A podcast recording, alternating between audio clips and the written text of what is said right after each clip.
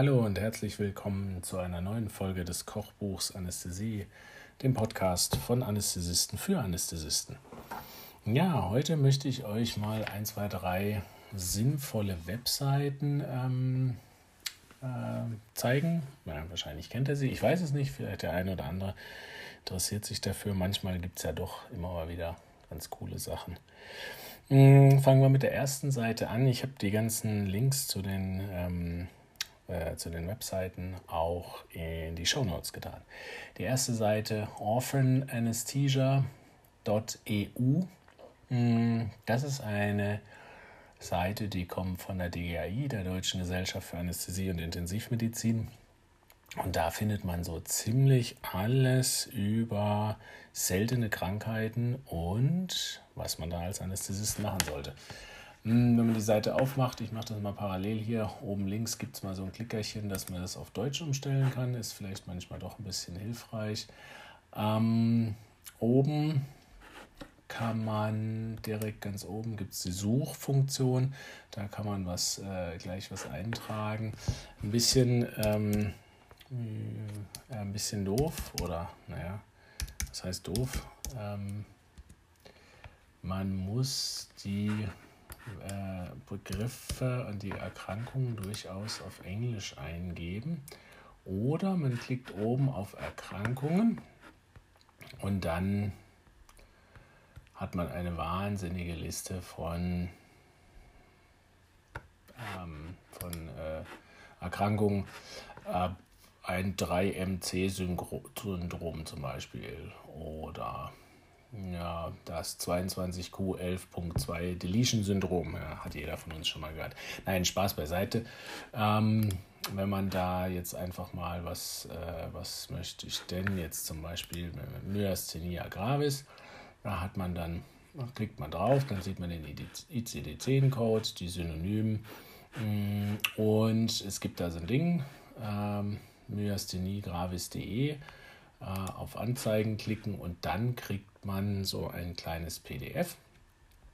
Und da steht dann irgendwie alles drin. Ne? Also da gibt es eine Übersicht, die Synonyme, was ist es für eine Krankheit, äh, tralala, wann tritt ihr auf, wie häufig und so weiter.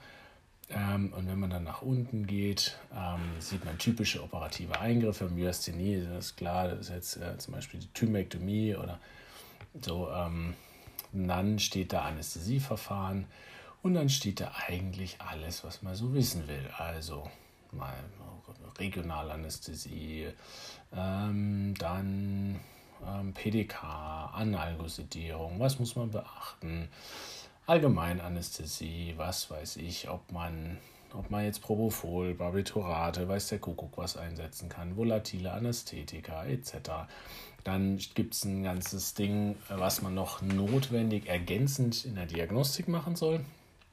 Eigenmedikamente, äh, Blutbild, Elektrolyte, dann eine Vorbereitung Atemwegssache, alles Mögliche. Besonderes zusätzliches Monitoring, mögliche Komplikationen, postoperativ, was musst du machen? Geht er auf Intensiv? Ja, nein ambulante Anästhesie, Geburtshilfe und so weiter. Und wenn ich dann ganz am Schluss Medikamente die jetzt hier bei der Myasthenie ähm, die Myasthenie verschlechtern können und einen Haufen an Literatur. Ja. Das Ganze ist eine Webseite, ist wirklich sehr, sehr gut, hammermäßig. Ähm, da gucke ich eigentlich immer rein, wenn es irgendwie was Besonderes gibt. Ähm, das kann man sich ja auch als Link auf sein Handy tun. Ich glaube, es gibt im Moment noch keine App dazu. Aber wenn äh, ich das noch nicht, äh, wenn es vielleicht schon was gibt, dann sagt mir einfach Bescheid.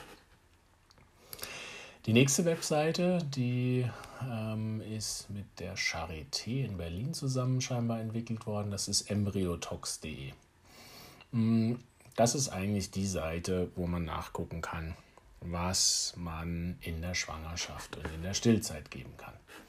Da oben links gibt es so einen Klickerich, da steht Arzneimittel drin. Mm, drunter gibt es dann so ein Alphabet und die ganzen Medikamente und aber auch ein, äh, so ein Suchfeld. Da gebe ich jetzt, was weiß ich, mal ein, was fällt mir gerade ein, Metamezol. Mal draufklicken, Seite aufrufen und dann gibt es da schon die Übersicht, was ist es für ein Medikament und äh, wie es heißt und tralala. Aber vor allem unten steht ähm, Erfahrung in der Schwangerschaft.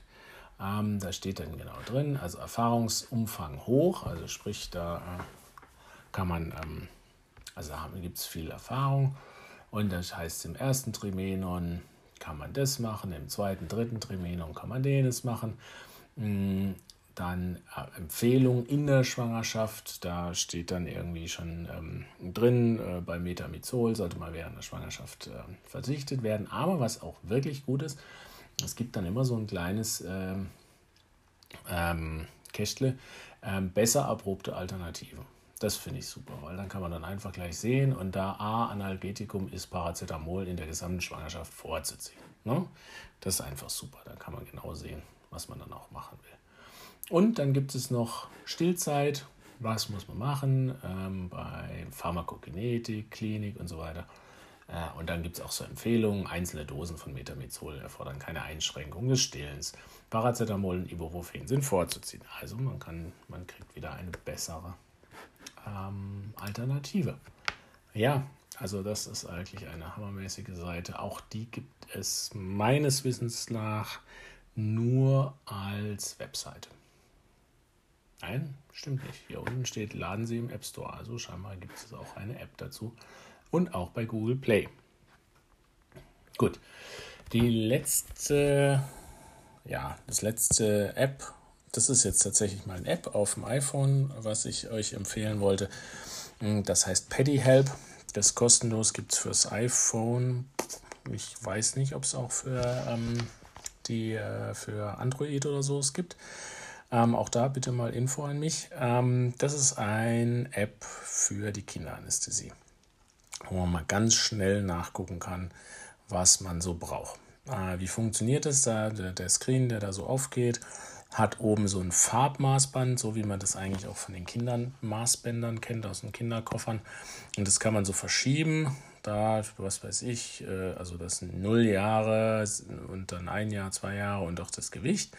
Hm, jetzt gebe ich da mal, was weiß denn ich, äh, ein Jahr an. Da steht oben 10 Kilo Größe.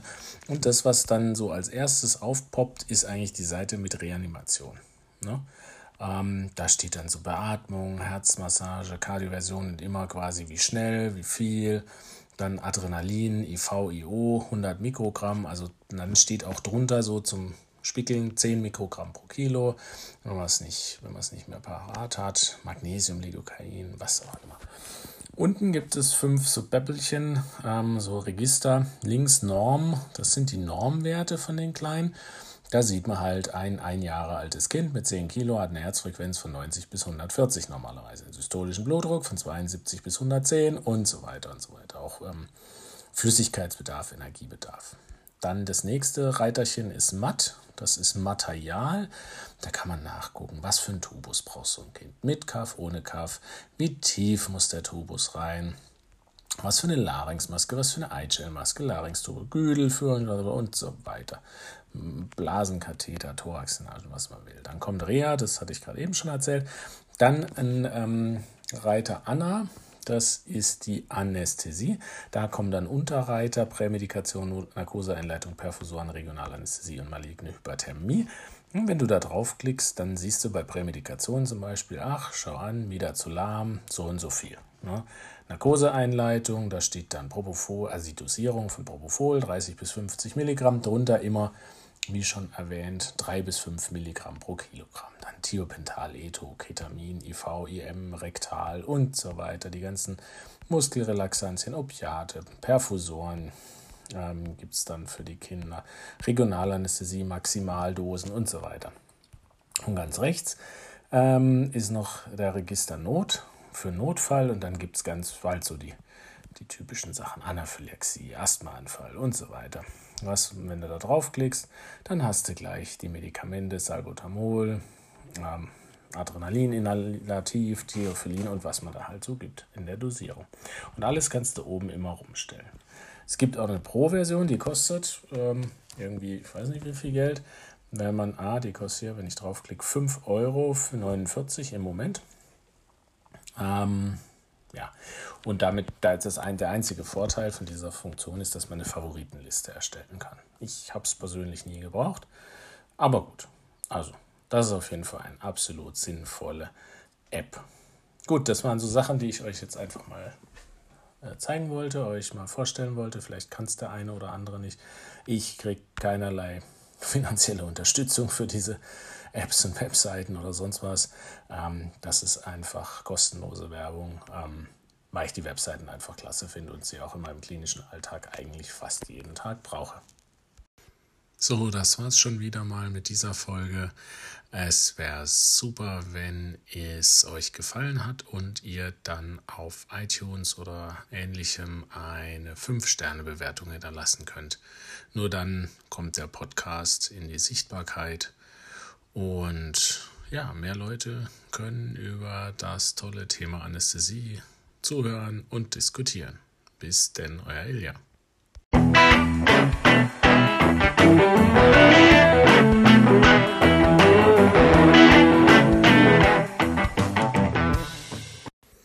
Wir wenden hier bei diesem Podcast größte Sorgfalt an, um korrekte Informationen rund um die Anästhesie zu geben.